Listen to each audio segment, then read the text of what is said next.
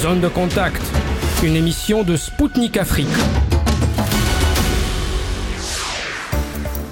Bonjour Bamako, bienvenue sur Spoutnik Afrique. Je m'appelle Anthony Lefebvre et je suis très heureux de vous retrouver pour un nouveau numéro de mon émission Zone de Contact. Je salue les auditeurs et les auditrices de Maliba FM qui nous écoutent sur le 99.5 FM. Au programme de notre émission d'aujourd'hui, une porte-parole transgenre de l'armée ukrainienne a menacé ouvertement de mort les journalistes russes. Le manager général de l'Union africaine de radiodiffusion ainsi qu'un journaliste malien réagiront à cette nouvelle provocation de Kiev. L'Union africaine est devenue membre du G20. Un expert malien réagira à cette décision et nous présentera la portée de celle-ci pour le continent africain. Un analyste burkinabé et une chercheuse algérienne se rappellent d'une page peu glorieuse de l'histoire occidentale où il existait encore tout récemment des os humains. Une agence de notation panafricaine pourrait bientôt voir le jour. Un économiste malien analysera cette initiative. Le forum d'affaires Afrique ouverte, organisé à Moscou, a mis en relation les communautés d'affaires russes et africaines. L'ambassadeur de Zambie en Russie fera le point sur la coopération de son pays avec Moscou. Dans les écoles de la capitale russe, on a commencé à enseigner les langues africaines. Un directeur d'école, une enseignante, ainsi que des élèves partageront leurs impressions.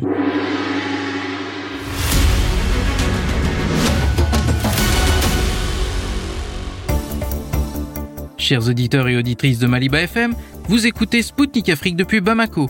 Bienvenue à ceux qui viennent de nous rejoindre sur le 99.5 FM. Une porte-parole transgenre de l'armée ukrainienne a menacé la presse russe. Sarah Ashton Chirilo a diffusé une vidéo dans laquelle elle menace de mort ceux qu'elle qualifie de propagandistes de guerre russes. C'est sur un ton intimidant que l'ex-journaliste a promis que, la semaine prochaine, le monde verrait, je cite, un propagandiste préféré du Kremlin payé. Elle a ajouté que les journalistes russes seraient tous traqués et que la justice serait rendue.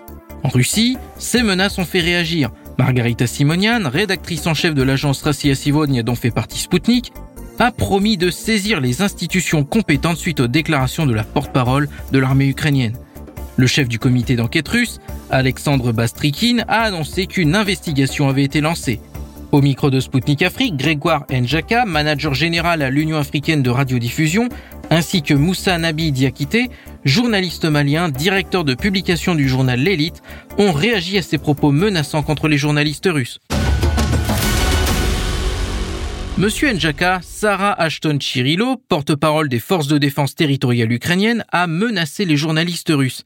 Elle qualifie les journalistes de diables, promettant qu'ils, je cite, paieront pour leurs crimes. Quel commentaire pouvez-vous faire? D'abord, je note que c'est un porte-parole qui parle.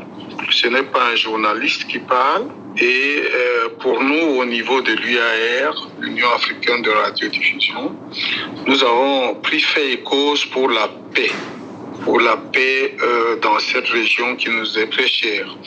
Et euh, tout ce qui vient briser la paix n'est pas appréciable nous pensons, travaillons et espérons que la paix revienne rapidement entre euh, la Russie et euh, l'Ukraine et que des solutions politiques des solutions politiques soient trouvées dans les plus brefs délais pour permettre à nos confrères des deux pays de pouvoir travailler dans de très bonnes conditions. Et vous, Monsieur Diakité, quelle est votre réaction? Vous savez, euh, j'ai entendu ces propos qui m'ont choqué, qui m'ont choqué d'un point de vue que en tant que journaliste, c'est quand même euh, fallacieux c'est anti-républicain, anti-démocrate euh, de penser ainsi des hommes du média.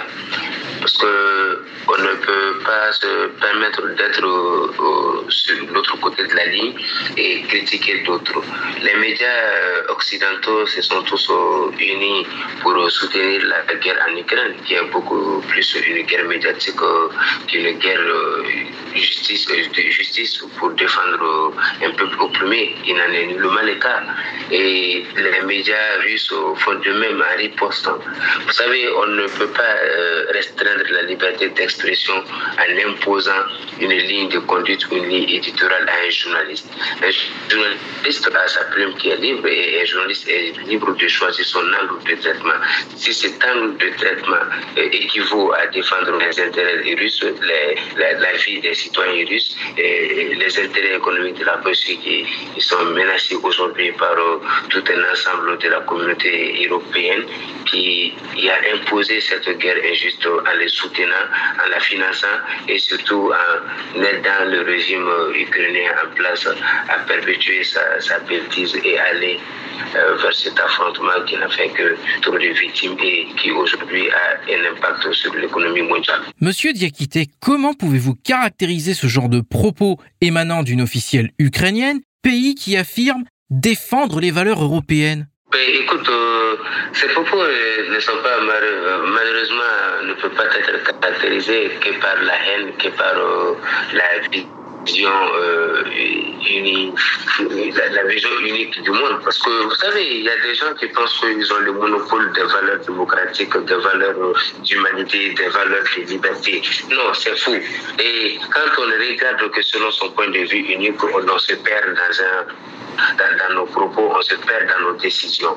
Et penser aujourd'hui qu'une officielle euh, ukrainienne puisse prendre la parole de cette manière, avec des menaces de payer, de faire payer le poids, le, le, de le prix de leur métier, beaucoup de journalistes le font. Et je pense que beaucoup de journalistes aussi se sont sacrifiés à couvrir euh, les événements qui se passent en Ukraine, qui se passent en Russie, mais qui se sont aussi sacrifiés dans le monde. Et je pense que ce n'est pas parce qu'aujourd'hui, elle sent peut-être qu'il euh, y a une communication qui est en train de changer, il y a euh, un rapport des journalistes qui est en train de changer parce que le monde, le monde entier assiste à la réalité aujourd'hui que la guerre qui a été imposée à la Russie est une guerre par procuration de toute l'Union européenne accompagnée des États-Unis. Donc elle ne peut que s'en prendre à elle-même, mais elle ne peut aussi admettre l'échec de toute cette médiatisation de cette guerre. Et c'est carrément, carrément triste qu'une officielle puisse euh, avoir de tels propos ou de tels jugements sur la presse. Parce que vous savez, quel que soit euh, le côté euh, de la ligne sur, laquelle sur lequel nous trouvons, il faut toujours véhiculer des messages de protection des libertés. On ne peut pas refuser à d'autres leur liberté d'exercer leur métier, leur profession par, parce que ça ne nous sert pas. Et surtout quand on s'en est servi un moment. Et moi, je pense que c'est irresponsable c'est triste et je pense que c'était une erreur monumentale de penser cela. Parce que quelles que soient les erreurs, quelles que soient les divergences de jugement entre les journalistes, le, métier des journalistes est sacré. Il ne faut pas y toucher, il ne faut pas le voir uniquement de son point de vue, surtout quand on a euh, un si grand rôle, un si grand poste de responsabilité, surtout dans un pays en conflit. Et vous, Monsieur Njaka, qu'est-ce que vous en pensez? Ben, Je vous ai dit tout à l'heure que tout ce qui ne contribue pas à la paix condamnable. Les journalistes doivent continuer à faire leur travail et doivent euh, faire euh, leur boulot au quotidien. Ils doivent informer, éduquer, et sensibiliser les populations de tous les côtés. Et ceci est vrai euh, de, deux parties. Mais je note aussi que c'est euh, un, un discours qui est tenu en pleine période de conflit et on ne peut pas le prendre très au sérieux. C'est juste euh, des menaces sans objet. J'encourage tous les journalistes à continuer à faire leur travail dans les règles de l'art, dans le respect des uns et des autres et euh, faire en sorte que la chose des personnes qui bénéficient le plus de tout ça soient nos auditeurs, soient nos téléspectateurs, mais aussi que nos, nos paroles, nos actions en tant que journalistes contribuent à la paix que nous recherchons et que nous souhaitons de tous nos voeux. C'était Grégoire Njaka, manager général à l'Union africaine de radiodiffusion, ainsi que Moussanabi Diakité, journaliste malien pour Spoutnik Afrique. Ils ont réagi aux menaces de mort proférées par la porte-parole transgenre de l'armée ukrainienne à l'encontre de journalistes russes.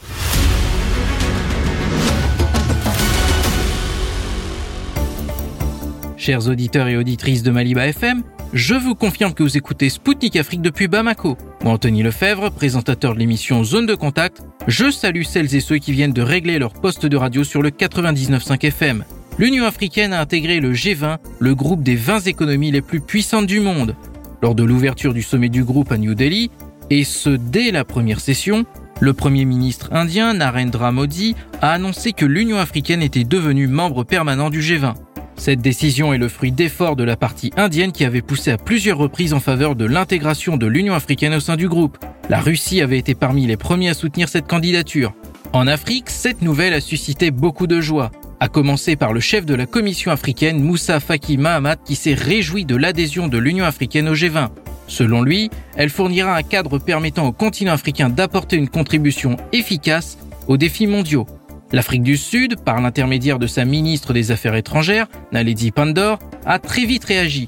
Pour la chef de la diplomatie sud-africaine, l'Union africaine sera la voix du continent et elle a espéré que cette organisation veillera à ce que cette voix de l'Afrique soit représentée de manière ordonnée au sein du G20. Elle a ajouté que l'entrée de cette organisation au sein du G20 était une merveilleuse opportunité et que faire partie d'une telle association permettait d'obtenir un soutien pour les efforts de développement, de comprendre ce que l'on essaye de réaliser et d'obtenir des conseils. Au micro de Spoutnik Afrique, le docteur Ali Diagali Wele, vice-président du bloc pour le redressement et le développement du Mali, a réagi à cette décision ainsi que sur sa portée pour le continent africain. Écoutons-le tout de suite. L'adhésion de l'Union africaine au G20 a été annoncée le 9 septembre lors du sommet du groupe.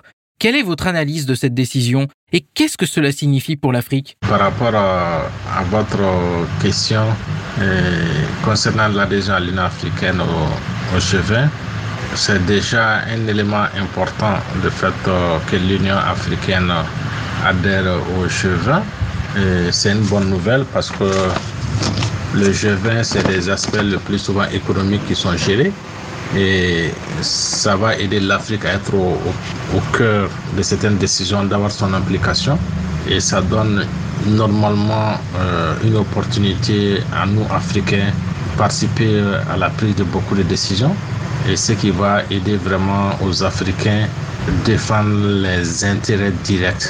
Et vous le savez souvent, certains se plaignent des politiques menées par le, le G20. Il y a beaucoup de pays qui imposent, qui font leur dictat par rapport à ce club de vin. Et nous savons que dans ce club de vin, il y a l'Union européenne qui fait partie, en plus des 19 pays.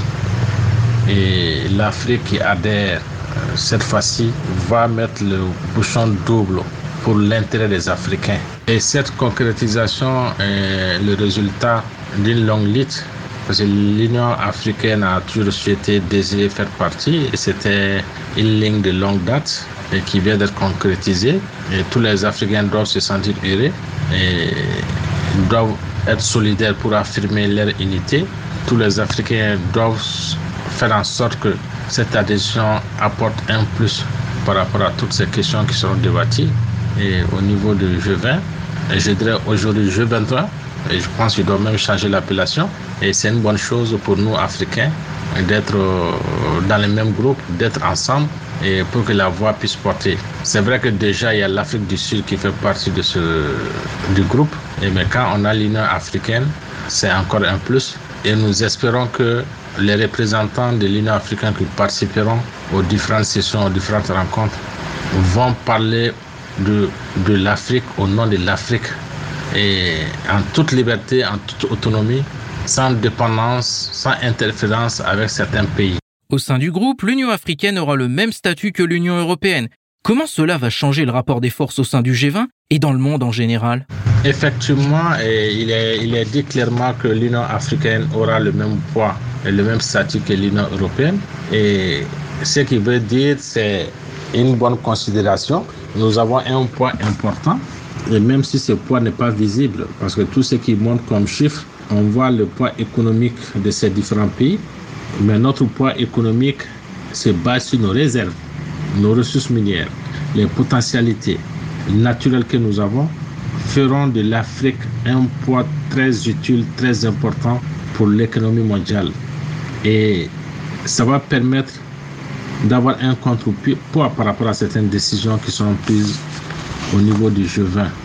Et le fait que l'Afrique l'Union africaine soit acceptée et veut dire quelque part les autres ont compris la bonne collaboration, la bonne stratégie de pouvoir travailler, de faire chemin avec l'Afrique, avec l'Union africaine.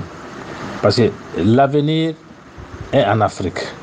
Mettre l'Afrique en dehors de toute question économique, sans son implication, sans sa participation, aura forcément de graves conséquences, aura forcément de difficultés, parce que les questions économiques ne seront pas suffisamment débattues, parce que ça sera fait forcément au détriment de l'Afrique. Et malheureusement, c'est ce que nous avons toujours constaté.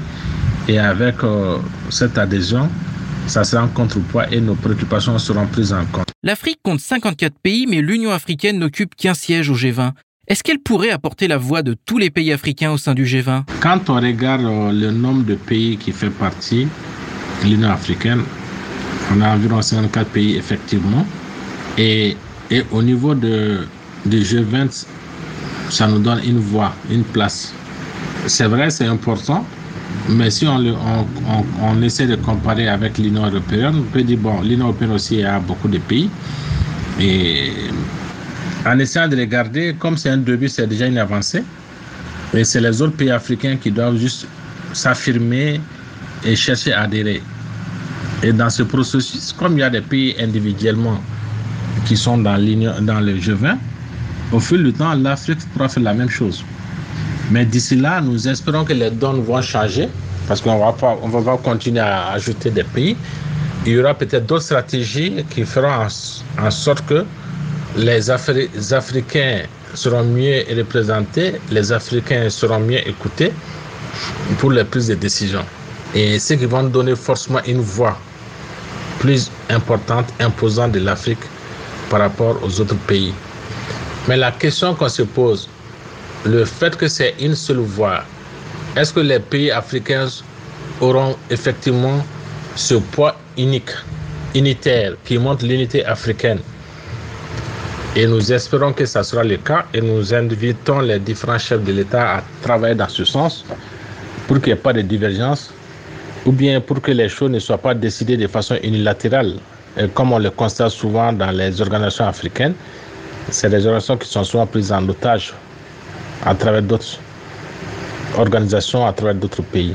L'Union africaine est devenue membre permanent du G20 ce week-end. Peut-on faire un parallèle avec le récent élargissement des BRICS qui a accueilli encore deux pays africains Effectivement, avec l'élargissement de, de G20 à l'Afrique, et on a eu effectivement le même parallèle parce que le BRICS aussi euh, s'élargit, continue à faire de nouvelles euh, euh, adhésions.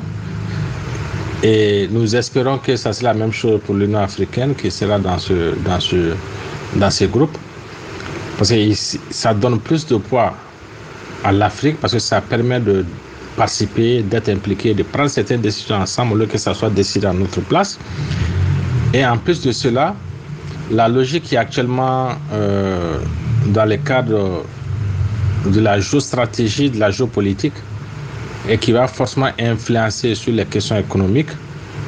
Il y a certains pays déjà qui sont dans les BRICS, qui sont dans les BRICS, qui ont de bons rapports de collaboration, de partenariat avec l'Afrique ces derniers temps et qui se renforcent de façon visible. Et cette collaboration qui est vraiment tant souhaitée par d'autres pays qui souhaiteraient avoir l'intervention des actions de ces différents pays au niveau de l'Afrique ne fait que s'élargir.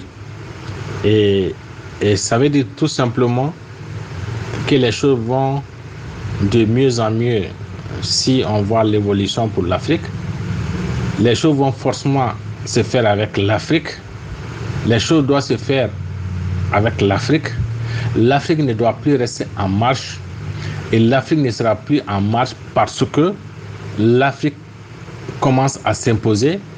Qu'on le veuille ou pas, on est, on est tenu, on est obligé de voir la participation accrue de l'Afrique dans tout le processus mondial, dans toutes les actions mondiales, que ce soit sur le plan économique, que ce soit sur le plan climatique. Bref, l'Afrique est incontournable dans tout ce qui se fait. l'Afrique, dans les 25 ans à venir, sera un pays, sera un groupe très fort. Parce que toutes les potentialités que nous avons, ces 25 ans qui vont venir seront mises en œuvre pour l'utilisation, l'exploitation et le développement harmonieux du continent africain.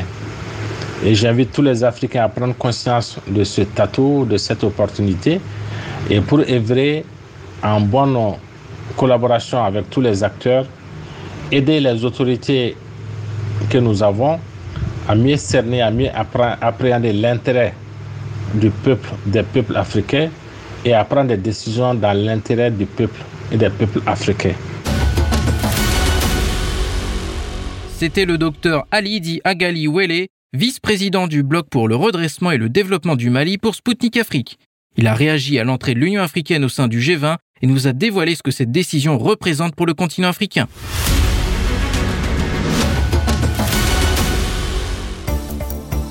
Mesdames, Messieurs, je vous confirme que vous écoutez Spoutnik Afrique sur les ondes de Maliba FM depuis Bamako sur le 99.5 FM. Bienvenue à celles et ceux qui viennent de nous rejoindre. Durant le forum économique oriental de Vladivostok, Vladimir Poutine a fait une piqûre de rappel aux Occidentaux.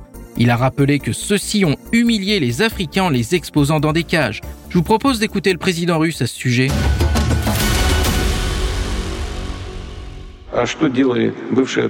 Et qu'est-ce qu'ont fait les anciens colonisateurs? Déjà, en 1957, il y a des photos qui le montraient.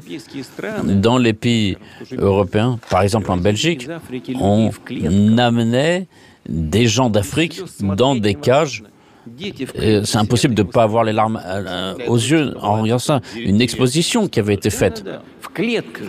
Oui, on a fait une sorte de village. Oui, des gens qui étaient amenés dans des cages et qui étaient exposés, et des familles entières, et les enfants à part dans des cages. Mais comment on peut oublier ça? Mais en Afrique, personne ne va oublier ça. Pour rappel, ces exhibitions d'hommes africains dans des cages étaient un phénomène courant lors de la période des empires coloniaux en Europe et aux États-Unis. Entre le milieu du 19e siècle et le milieu du 20e siècle, ils avaient pour but de représenter la supériorité de l'homme blanc et le bien fondé de la colonisation, notamment en France. Si les critiques étaient rares, il a fallu attendre l'exposition coloniale de 1931 organisée à Paris pour voir s'élever de vives protestations d'organisations et de personnalités issues de l'Église contre ces pratiques dégradantes. Le président russe Vladimir Poutine a fait référence dans son discours à la dernière manifestation connue de ce type en 1958. Lors de l'exposition universelle à Bruxelles, un village congolais avait été reconstitué. Les figurants avaient reçu des bananes de la part des visiteurs et avaient décidé de partir. Je vous propose d'écouter l'analyse de Lianoué Imhotep Bayala, acteur de la société civile burkinabé, et de Rima Rouibi, enseignante chercheuse à l'Institut des hautes études du journalisme à Alger, qui se sont souvenus de cette page sombre de l'histoire occidentale. Madame Rouibi, je vous donne la parole en premier. Lors de son discours au Forum économique oriental, Vladimir Poutine a rappelé comment les Occidentaux ont traité les peuples africains à l'époque coloniale. Des gens dans des cages ont été amenés d'Afrique vers des pays européens, a-t-il dénoncé. Quels souvenirs gardent les Africains de ces pages sombres de l'histoire? L'exemple cité par le président Vladimir Poutine est un exemple parmi d'autres. Il y en a tellement d'autres exemples qu'on peut euh, évoquer euh, pendant des semaines et des semaines. Mais ma foi, le citer dans un contexte aussi important démontre à la fois la présence de l'Afrique dans la vision économique russe. D'autre part, pour moi, ça reflète une parfaite compréhension russe du poids de l'histoire dans les relations internationales, dans les coopérations économiques entre la Russie et l'Afrique qui sont basés principalement sur le respect et le soutien. L'exemple cité euh, par Poutine, à savoir des Africains transportés dans des cages, est sans aucun doute bouleversant. Mais toute l'histoire africaine durant l'ère euh, coloniale est affligeante, cruelle, et met en exergue une mémoire, euh, je dirais, accablée et atemporelle. L'exemple de Poutine nous fait rappeler la citation du penseur et militant algérien France Fanon, le colonialisme n'est pas une machine à penser, n'est pas un corps doué de raison, il est la violence à l'état de nature. Citons dans, dans ce contexte d'autres exemples. Des personnes ont été balancées d'hélicoptères, voire trempés dans des cuves d'huile bouillante, des essais nucléaires au sud d'Algérie, au sud algérien. Un exemple déjà cité par le président Poutine euh, lors du forum économique de Saint-Pétersbourg en juin dernier. Les génocides belges au Congo, allemands en Namibie, français en Algérie, euh, anglais en Afrique du Sud. Impossible de se rappeler sans pleurer. Aucun Africain, je dirais, ne peut, n'ose, ne veut tourner le dos à de telles atrocités qui font justement partie de l'histoire. Il faut savoir que même appauvrir l'Afrique était une stratégie coloniale pour justement anéantir l'Afrique. Comment peut-on mettre tout ça de côté? Aujourd'hui, plus que jamais, chaque Africain est conscient de sa mission, de son engagement envers la mémoire et envers son histoire. Et selon vous, Monsieur Bayala, quels souvenirs les Africains gardent-ils de cette triste période de l'histoire? Oui, il faut dire que les Africains ont un souvenir très amer de cette euh, barbarie, euh, de cette cruauté dont ils ont été victimes à travers leurs ancêtres par euh, des civilisateurs qui étaient en réalité des êtres très violents, des êtres très cruels, et euh, pour les Africains aujourd'hui, euh, cela euh, euh fait extrêmement mal. Euh, c'est, c'est, c'est, ça ronge les, les, la jeunesse africaine, ça ronge les Africains de savoir qu'ils ont subi autant de torts, autant de crimes et autant d'humiliations. Euh, autant d'humiliation parce que même jusqu'en Belgique, on, mettait des enfants dans des cages que euh, euh, on vendait ou on présentait comme dans des dans des zoos. Et les Africains, quand ils tombent sur ces images, ça crée un choc, ça crée un trouble psychosomatique. Euh, c'est d'une violence extrême, euh, une violence psychologique, une violence morale. Euh, c'est un choc, tout simplement, euh, que les Africains ressentent chaque fois que euh, ils se souviennent de ces atrocités qui ont été commises par ceux qui nous parlent des droits de l'homme, de démocratie et de, de dignité humaine.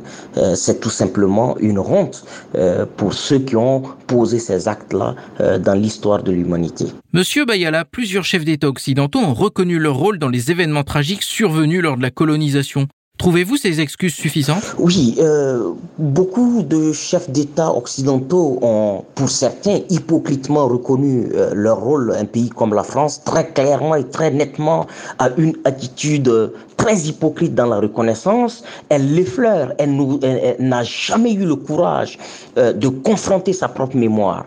Euh, un pays comme l'Allemagne a, reconnu euh, que le nazisme, euh, les, l'utilisation des chambres à gaz qu'elle euh, elle a fait recours pendant la colonisation de la Namibie contre les héros, euh, Angela Merkel a, reconnu. Euh, et, bien d'autres pays occidentaux.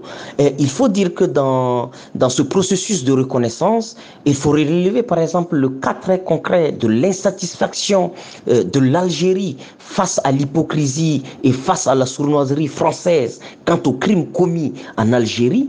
Il y a le cas par exemple euh, du Cameroun où l'Algérie a joué, où euh, la France a joué un rôle criminel avéré et, qu'on ne peut même pas nommer euh, euh, le napalm qui a été versé dans des sur des forêts sur des populations qui ne demandent rien d'autre que l'auto l'autodétermination et donc face à la à l'intensité des crimes commis qui permet et qui continuent d'ailleurs d'être commis on se souvient de, l'assassinat après la colonisation de de, de, de, de Lumumba commis par la Belgique et, et, et, et, le pouvoir royal euh, de Belgique euh, qui euh, tout récemment a fait son meilleur culpa. Mais pour nous autres Africains, très attachés à l'histoire, très attachés à l'humain, très attachés aux libertés individuelles et collectives, nous pensons que des simples plates excuses ne peuvent pas suffire.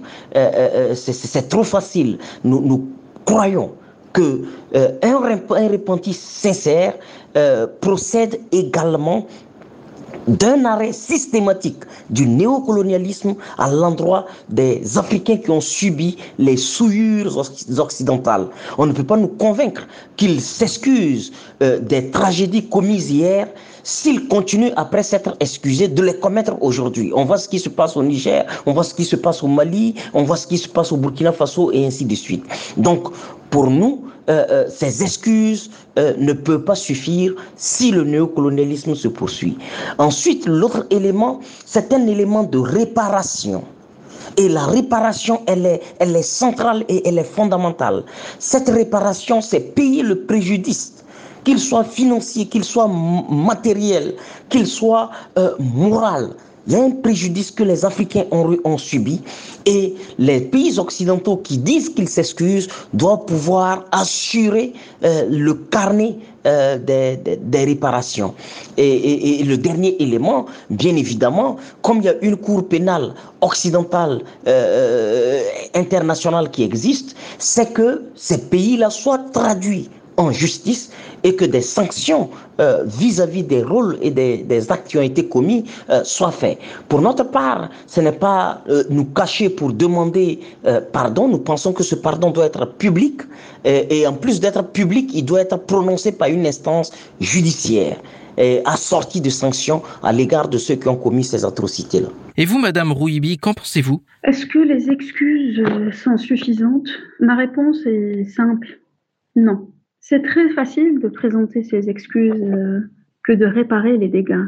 Qu'ont fait les pays occidentaux pour indemniser les victimes africaines? Prenons à titre d'exemple la France, qui refuse même de remettre les archives à l'Algérie, de remettre les cartes des lignes électrifiées, Charles et Maurice. Et c'est grâce justement aux démineurs russes que l'Algérie a pu supprimer une grande partie des mines plantées par les Français. Qu'ont fait les pays occidentaux pour justement freiner, voire essayer de freiner l'appauvrissement de l'Afrique, à l'exception d'imposer des crédits en forme d'indemnisation, de telle sorte que les pays africains ne peuvent en aucun cas rembourser les dettes. Et ce point a été déjà soulevé par le président euh, russe Vladimir Poutine euh, lors du forum euh, à Vladivostok, qui se tient du 10 au 13 septembre. Donc, qu'ont fait les Occidentaux pour justement éliminer cette pauvreté anthropologique basée sur cette dualité civilisée primitive, développée, sous-développée Absolument rien. Alors, aucune excuse, mais vraiment aucune excuse n'est suffisante. Madame Rouibi, est-ce que les Occidentaux parlent aujourd'hui suffisamment des crimes commis à l'égard des peuples africains par leurs ancêtres, à votre avis? La question euh, nous impose, euh, plutôt impose euh, d'autres questions d'ordre, d'ordre, je dirais, philosophique, parce que qu'est-ce qu'on entend? Que, que signifie le qualificatif suffisant? Et quels sont les critères justement qui nous permettent de, aujourd'hui de dire que le discours occidental à l'égard des peuples africains est suffisant? Certains pays, à l'instar de la France, continuent à, glorifier leur passé colonial à travers des textes de loi comme euh, euh, la loi française, euh, celle de 2005, qui évoquent les bienfaits de la colonisation. Notez-le bien, c'est une loi qui est toujours en, en, vigueur. Donc, ce qui reflète aussi un complexe de colonisateurs qui n'est toujours pas dépassé. Sur quelle base peut-on qualifier aujourd'hui qu'il y a un discours occidental? Qu'est-ce qui nous permet aujourd'hui euh, de dire qu'il y a un discours euh, occidental euh, clair, précis, fiable à l'égard des peuples africains? Ma foi, il n'y a aucun discours à la base pour qu'il soit justement qualifié d'insuffisant. Il faut qu'il y ait d'abord un discours pour qu'on puisse, dans un avenir proche, justement le qualifier de suffisant. Et vous, Monsieur Bayala, qu'est-ce que vous en pensez? Non, il ne parle pas suffisamment des crimes commis. Euh, qu'est-ce que euh, un monsieur comme euh, Macron, il dit souvent à l'endroit des Africains qui rappellent cette mémoire, qui rappellent ce passé où des actes barbares ont été posés contre leurs ancêtres. On, on, nous dit très régulièrement de nous détacher de notre passé. On nous dit d'oublier le passé. On nous dit il faut simplement se déconnecter de cette mémoire douloureuse pour aller vers l'avenir. Mais de notre point de vue, on ne peut pas avoir la même posture vis-à-vis du passé. Quand on a joué le rôle du bourreau, euh, on veut qu'on oublie le passé vite. Mais quand on est dans la posture de la victime, on ne peut pas oublier le passé. Parce que c'est dans ce passé qu'on doit tirer les leçons euh, et c'est dans ce passé qu'on doit tirer le courage, l'orgueil pour ne plus jamais subir ces humiliations. Je pense que c'est par exemple le cas de la Russie qui a su tirer les leçons les plus importantes euh, du passé pour aujourd'hui s'ériger en puissance et pouvoir être un soutien fiable euh, aux côtés des pays africains qui veulent aller vers l'autodétermination. Il, euh, il parle très légèrement euh, de ce passé, de ces crimes, parce qu'ils n'osent pas et ils n'ont pas le courage de se regarder dans un miroir, dans une glace, pour voir l'atrocité qu'ils ont commis aux Africains. Mais pour nous, il n'y a pas d'échappatoire. Il leur, il leur faut faire courageusement face à leur histoire et ce ne serait que dans la vérité des faits et des actions posées que euh, cela va être euh, commis. Et je crois que eux et leurs médias euh, refusent de parler suffisamment de ces atrocités parce que ils veulent amener les Africains à ne pas à ne pas construire leurs relations et leur futur sur une connaissance et une conscience de ce passé-là. Monsieur Bayala, selon Vladimir Poutine, la politique que mènent aujourd'hui les pays occidentaux en Afrique relève aussi souvent du néocolonialisme. Êtes-vous d'accord avec cette affirmation? Oui, je suis parfaitement d'accord avec le président euh, Poutine euh, quand il dit que la, la, politique menée aujourd'hui par les pays occidentaux, c'est du néocolonialisme. Mais c'est du néocolonialisme à ciel ouvert, c'est du néocolonialisme outrancier, c'est du néocolonialisme flagrant. Regardez ce qui se passe euh, au, au Niger, où la France est et, elle-même, elle piétine le droit international. Le droit international au nom duquel elle veut aller rétablir un ordre constitutionnel au Niger. Le droit international, à travers la Convention de Vienne, dit qu'on peut dénoncer un ambassadeur et ce n'est pas, ce n'est pas à un pays tierce de désigner des autorités légitimes et des autorités non légitimes. Cette attitude de la France montre que Poutine a parfaitement raison parce que c'est une attitude néocoloniale. Quand on, on stationne des troupes militaires estimés à plus de, de 5000 euh, soldats sur un territoire souverain. Mais c'est du néocolonialisme. Quand on interfère dans les questions politiques de gouvernance et on dit que par exemple euh, le président Bazoum du Niger est le président légitime. Quand on dit ça en tant que président de France, qu'est-ce qu'on est en train de faire? On est, est toujours dans la pensée coloniale, on est toujours dans la posture euh, du colon de Napoléon Bonaparte. On n'a pas quitté eh, eh, cette attitude d'administrateurs coloniaux. Et donc, il a entièrement raison en évoquant cette situation. Quand, par exemple, euh, dans les organisations internationales, euh, la France, euh, pour sanctionner le Burkina Faso et le Mali du fait de prendre une autre trajectoire pour des partenariats plus prospères, plus respectueux et plus fructueux, alors, euh, Paris, euh, par exemple, dans le droit international en ce qui concerne l'Ouada, essaie de faire pression. Qu'est-ce qu'on peut dire par là? C'est le néocolonialisme qui se poursuit. Et, surtout, un élément hypersensible et très important pour nous autres, c'est quand le colonialisme continue de surfer sur la diversité culturelle africaine pour en faire une diversité conflictuelle, une diversité à partir de laquelle elle va créer des conflits en Afrique. Vous avez entendu Macron dire que euh, le président Bazoum est issu d'une ethnie minoritaire évoquer ces notions-là, euh, on est dans une posture hérocentriste qui consiste à surfer et à faire du chantage aux Africains en, évoquant les questions des diversités, qui sont des diversités qu'on retrouve partout, y compris en France où on a plus de 111 ethnies, y compris euh, partout dans le monde, il n'y a aucun pays qui est constitué d'une seule ethnie. Mais les évoquer de sa posture de président, c'est le néocolonialisme et je suis entièrement d'accord avec euh, son excellence le président euh, Vladimir Poutine qui dit que le néocolonialisme se poursuit euh, en Afrique. Et vous, Madame Rouibi, est-ce que vous êtes d'accord avec les propos du président russe sur la politique néocoloniale menée aujourd'hui par les Occidentaux en Afrique? Oui, tout à fait. La politique euh, occidentale à l'égard de l'Afrique ne peut que s'inscrire dans un spectre euh, néocolonial. C'est-à-dire, euh, et prenant en considération aujourd'hui que la volonté d'émancipation africaine et le renouveau du panafricanisme a justement mis à nu le vrai visage de la politique occidentale, impérialiste, hégémonique, mais aussi néocoloniale. Je dirais que la crainte des pays occidentaux euh, de la présence de la Russie ou d'une plus grande présence russe en Afrique reflète justement cette posture néocoloniale. Un Occident qui a du mal à admettre qui n'est plus le seul acteur sur le continent, rappelant un petit peu l'expression qui a été utilisée euh, par le président russe lors d'un meeting avec euh, les ambassadeurs euh, français pour décrire les entreprises françaises qui n'ont pas été assez méfiantes, car pour lui, elles étaient confiantes qu'elles étaient chez elles.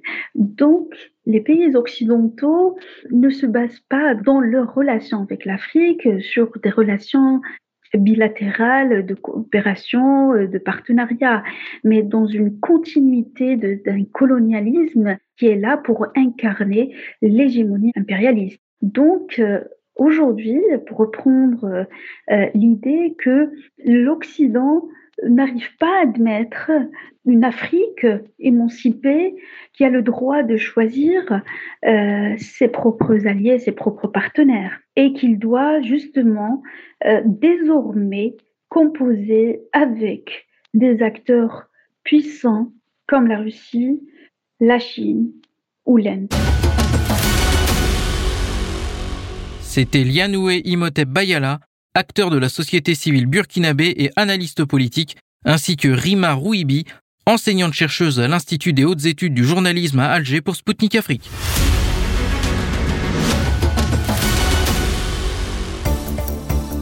Chers auditeurs et auditrices de Maliba FM, vous êtes bien à l'écoute de Sputnik Afrique sur le 99.5 FM.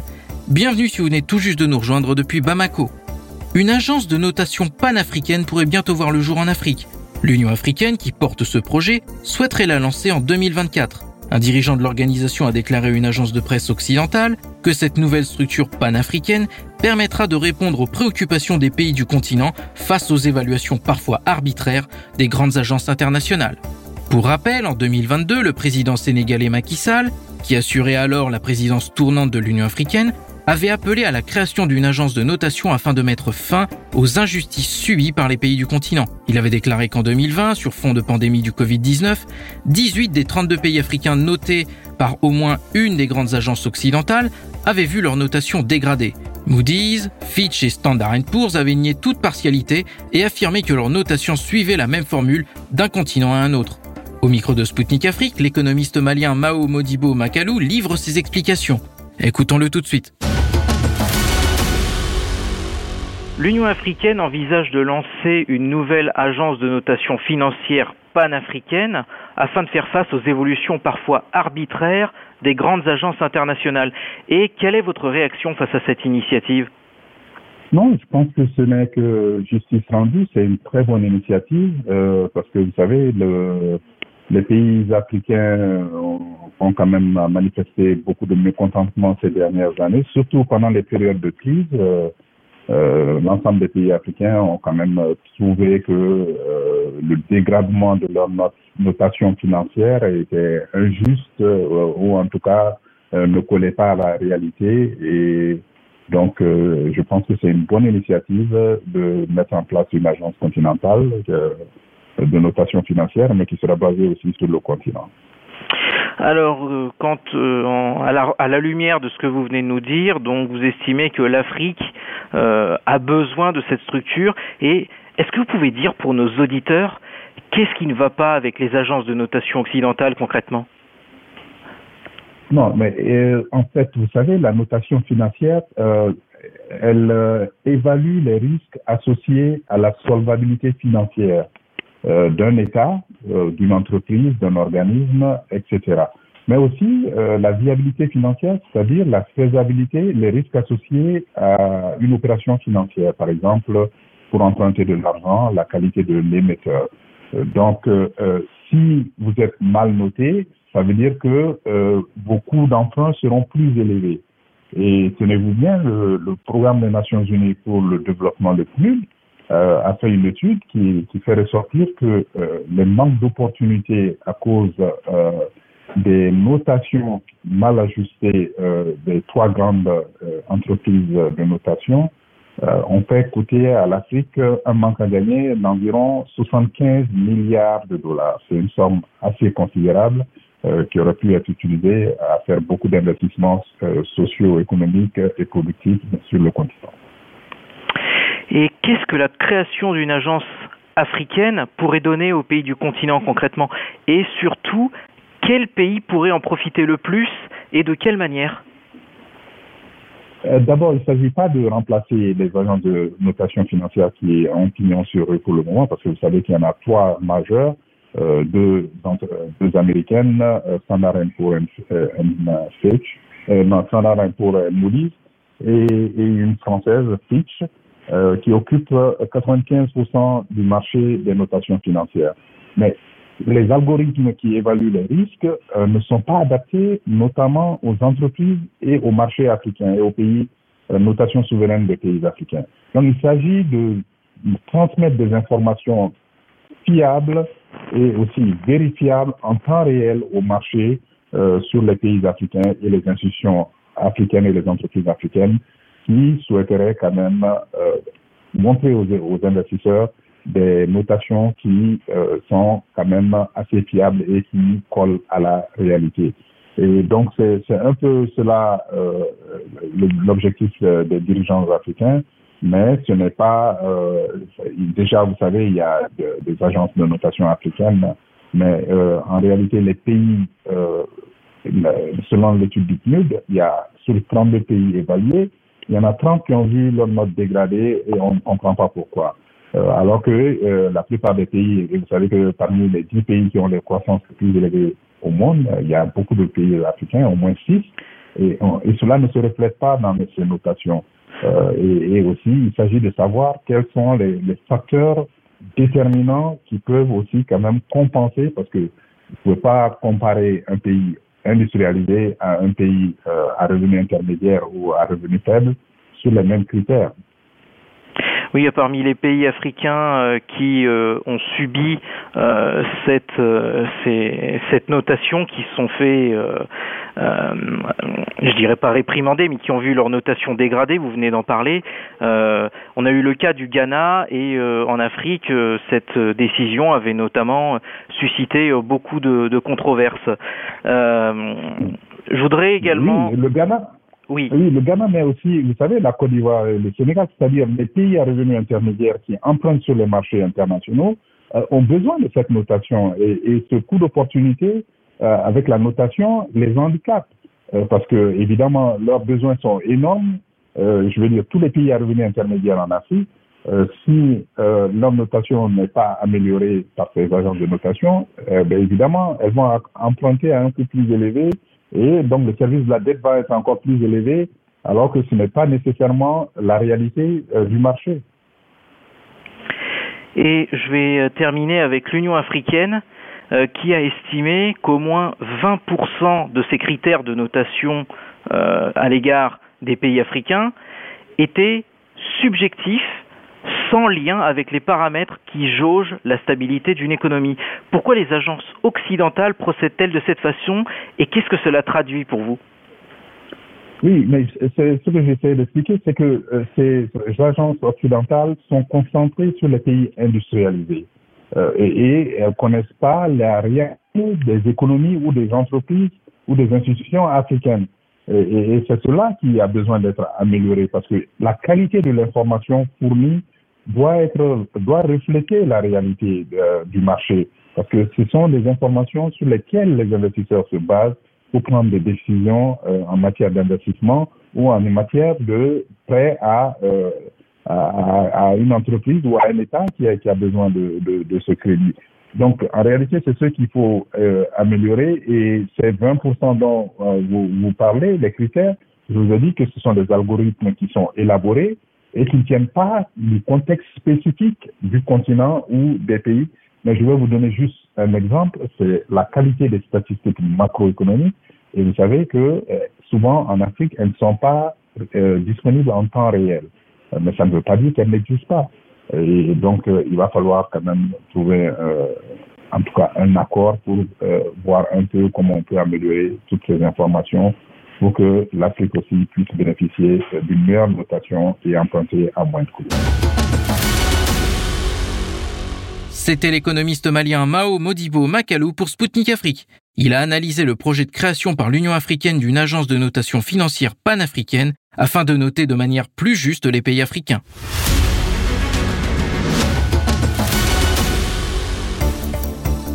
Mesdames, Messieurs, vous écoutez Spoutnik Afrique sur les ondes de Maliba FM depuis Bamako. L'émission Zone de contact présentée par moi, Anthony Lefebvre, se poursuit. Bienvenue si vous venez de nous rejoindre sur le 99.5 FM. Le forum d'affaires Afrique ouverte s'est tenu récemment à Moscou. L'initiative, coordonnée par l'organisation russe Dialovaya Rossiya, vise à faire du continent africain une destination majeure d'investissement. Pour l'occasion, des représentants de la communauté d'affaires africaine ont fait le déplacement dans la capitale russe pour présenter le potentiel offert par le continent africain. Face à eux, des entrepreneurs russes qui planifient de travailler sur le marché africain et qui souhaitaient en savoir plus. En plus de la communauté d'affaires, se trouvaient également sur place des diplomates africains, c'est le cas de Shadrach Shingemba Louita, ambassadeur de Zambie en Russie. Au micro de Sputnik Afrique, il s'est félicité de l'intensification des contacts entre son pays et la Russie. Lors du sommet Russie-Afrique, le ministre zambien du Commerce et de l'Industrie a souligné l'importance d'attirer les investissements dans les domaines de l'agriculture, de l'industrie de transformation et du tourisme. Depuis, y a-t-il eu des développements? Des projets sont-ils déjà en cours? Des consultations sont en cours actuellement, alors on espère voir avant la fin de l'année un ou deux projets démarrer. À l'heure actuelle, seules des consultations sont en cours. Et pourriez-vous nous dire, s'il vous plaît, dans quel domaine nous avons le plus grand potentiel de projets mutuellement bénéfiques entre la Zambie et la Russie? Dans le secteur agricole, il y a beaucoup de potentiel. Un million d'hectares de terres arables ont été mis de côté dans les dix provinces de la Zambie. Dans chaque province, il y a 100 000 hectares et nous recherchons une agriculture commerciale à grande échelle et un développement plus local.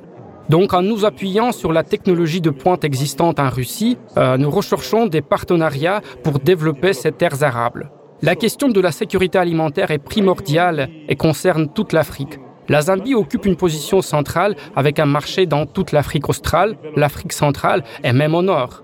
Ainsi, les investisseurs sont assurés de leur retour sur investissement. Le marché est très très vaste.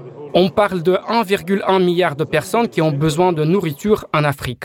Votre Excellence, certains pays africains comme l'Éthiopie ou l'Angola, par exemple, ont exprimé leur intérêt pour une coopération avec l'industrie automobile russe. Qu'en est-il de la Zambie? Et y a-t-il eu des avancées dans ce domaine? Nous recherchons des partenaires russes pour coopérer dans l'industrie automobile. Maintenant, avec le retrait progressif des véhicules à moteur à émissions de carbone et l'arrivée des véhicules électriques, vous devez savoir que la Zambie est dotée de minerais tels que le cobalt, le manganèse et le lithium. Nous recherchons donc des partenaires russes pour développer cette industrie afin de pouvoir produire des pièces pour les véhicules électriques. Comment évaluez-vous l'intensification des contacts entre les pays africains et la Russie au cours des derniers mois? L'intensification est assez élevée. Je reçois en moyenne trois ou quatre demandes d'entreprises chaque semaine sur les possibilités d'investissement dans notre pays. Je tiens également à assurer les investisseurs russes que la Zambie est l'un des pays le plus pacifique d'Afrique. Nous n'avons jamais connu de conflit. Il y a une garantie et une sécurité pour les investissements. Il n'y a pas de contrôle d'échange. Les collaborateurs sont très sympathiques et nous sommes impatients de coopérer dès que possible avec les investisseurs russes potentiels. C'était Shadrach Shingembu Louita, ambassadeur de Zambie en Russie pour Sputnik Afrique. Il a présenté les domaines dans lesquels la coopération avec Moscou serait mutuellement bénéfique.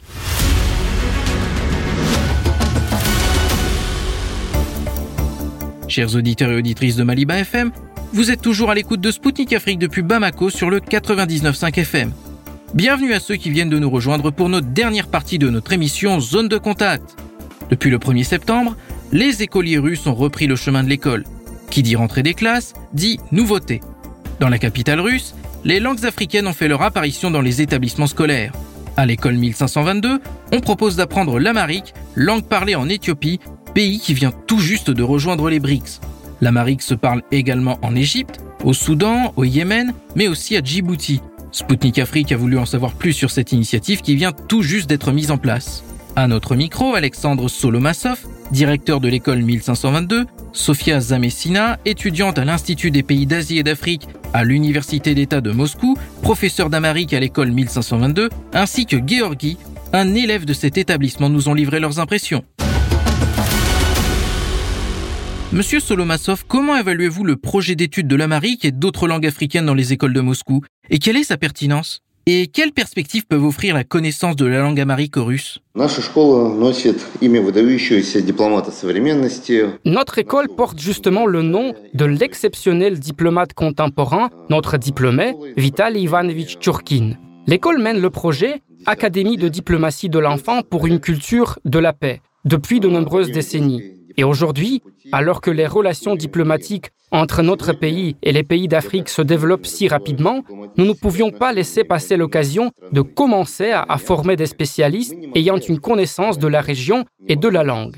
Ainsi, dans le cadre de la coopération avec l'Institut des pays asiatiques et africains de l'Université d'État de Moscou, le Monosov et notre école, cette année académique et dans le cadre de l'étude d'une deuxième langue étrangère, l'apprentissage de la langue amharique, langue officielle de l'Éthiopie, a commencé. Comme je l'ai dit, la coopération de notre pays avec les autres pays d'Afrique se développe rapidement. Et l'une des principales tâches de notre école est de créer toutes les conditions nécessaires pour que nos étudiants entament une préparation aux nouvelles professions et aux nouveaux défis de demain dès à présent. Deuxièmement, l'Afrique est l'un des marchés dont la croissance est la plus rapide au monde. Par conséquent, la connaissance de la langue locale peut être bénéfique pour les entreprises et les futurs investisseurs. En outre, la connaissance des langues africaines peut être utile dans les métiers des relations internationales, tels que l'ONU et l'UNESCO, qui traite du développement et de la protection du patrimoine culturel en Afrique, directement au sein de la capitale éthiopienne Addis Abeba, où se trouve le siège de la mission économique des Nations Unies pour l'Afrique. Nous espérons beaucoup que l'apprentissage de la langue amharique sera pour nos étudiants très intéressant et passionnant, car l'Éthiopie et toute sa région regorgent d'histoire et de culture. Madame Zamessina, quelle est votre évaluation globale du projet d'étude de l'Amérique et des langues africaines en général dans les écoles de Moscou? Et quelle est selon vous sa pertinence? Euh, Il est connu que la Russie se tourne actuellement vers l'Est et le Sud, vers l'Afrique. On rétablit d'anciens contacts avec les pays africains qui existaient à l'époque de l'Union soviétique. Et maintenant, la question de formation d'africanistes est très pertinente et la demande pour de tels cadres augmente. Pour parler de notre projet, j'ajouterais qu'il ne s'agit pas d'un simple projet éducatif, c'est-à-dire que nous enseignons la langue non seulement d'un point de vue philologique, mais comme un instrument. Parce que la langue est tout d'abord un instrument de communication et de dialogue. La connaissance d'une langue est la clé pour le cœur d'un Africain et la clé pour le cœur humain en général. Si tu parles la langue maternelle d'une personne, cela ouvre beaucoup plus de frontières. Et les Africains ont certainement plus confiance en un étranger qui parle leur langue maternelle. Notre projet concerne non seulement l'étude de l'Amérique, mais aussi l'étude de l'Éthiopie, une plongée dans la culture et l'histoire de ce pays. Et pouvez-vous dire quel débouché peut offrir la connaissance de l'Amérique mais aussi d'autres langues africaines aux écoliers russes et aux Russes en général. Aujourd'hui, la demande des spécialistes de l'Amérique et d'autres langues africaines augmente en Russie parce qu'en Afrique, par exemple, si nous parlons de l'Éthiopie, les gens n'utilisent presque pas les langues européennes. L'Amérique est la langue maternelle des Éthiopiens et je pense qu'ils vont continuer de parler leur langue et que l'anglais, par exemple, ne deviendra jamais la première langue dans ce pays. C'est pourquoi les diplomates, les hommes d'affaires et d'autres spécialistes russes parlant l'amérique auront une longueur d'avance en Éthiopie. Les relations russo-éthiopiennes se développent. La maison russe à Addis Abeba, qui s'appelle la maison Pushkin, réalise de plus en plus de projets. Il n'y a pas longtemps, tout récemment, la Russie a ouvert sa représentation commerciale en Éthiopie. Nous voyons donc que la Russie et l'Éthiopie se rapprochent, et pour assurer ce rapprochement, il faut former des spécialistes qui vont parler la même langue que les Éthiopiens. Georgi, pourquoi tu choisis d'apprendre l'amharique C'est intéressant pour moi d'étudier l'amharique parce que cette langue représente pour moi quelque chose de spécial et de nouveau. Pas tout le monde a la possibilité d'étudier les langues africaines à l'école. Et globalement, je rêvais devenir polyglotte, et quand tu parles une langue spéciale que les autres ne maîtrisent pas, je trouve ça fascinant. Qu'est-ce que tu connais de l'Afrique contemporaine? Et qu'est-ce que tu voulais savoir sur l'Afrique en général et en particulier avec la connaissance de l'Amérique Euh, je pense que je connais assez bien l'Afrique parce que je me suis intéressé à la géographie. Je connais beaucoup de pays africains. En principe, je suis heureux de pouvoir apprendre plus de choses sur ce continent. J'ai été déjà en Égypte et je voudrais visiter d'autres pays en Afrique, par exemple l'Éthiopie où les gens parlent l'amérique. C'était un reportage de Spoutnik Afrique depuis une école russe où l'on enseigne à partir de cette année scolaire des langues africaines. Les enseignants et les élèves ont partagé leurs impressions sur l'apprentissage de l'amérique dans leur école et présenté les perspectives que l'apprentissage des langues africaines peut offrir aux Russes. Mesdames, Messieurs, Spoutnik Afrique, c'est tout pour aujourd'hui. Le moment est venu de rendre l'antenne à Maliba FM. Moi, Anthony Lefebvre, j'aurai le plaisir de vous retrouver très vite pour un nouveau numéro de mon émission Zone de Contact. D'ici là, portez-vous bien et à bientôt. Zone de Contact, une émission de Spoutnik Afrique.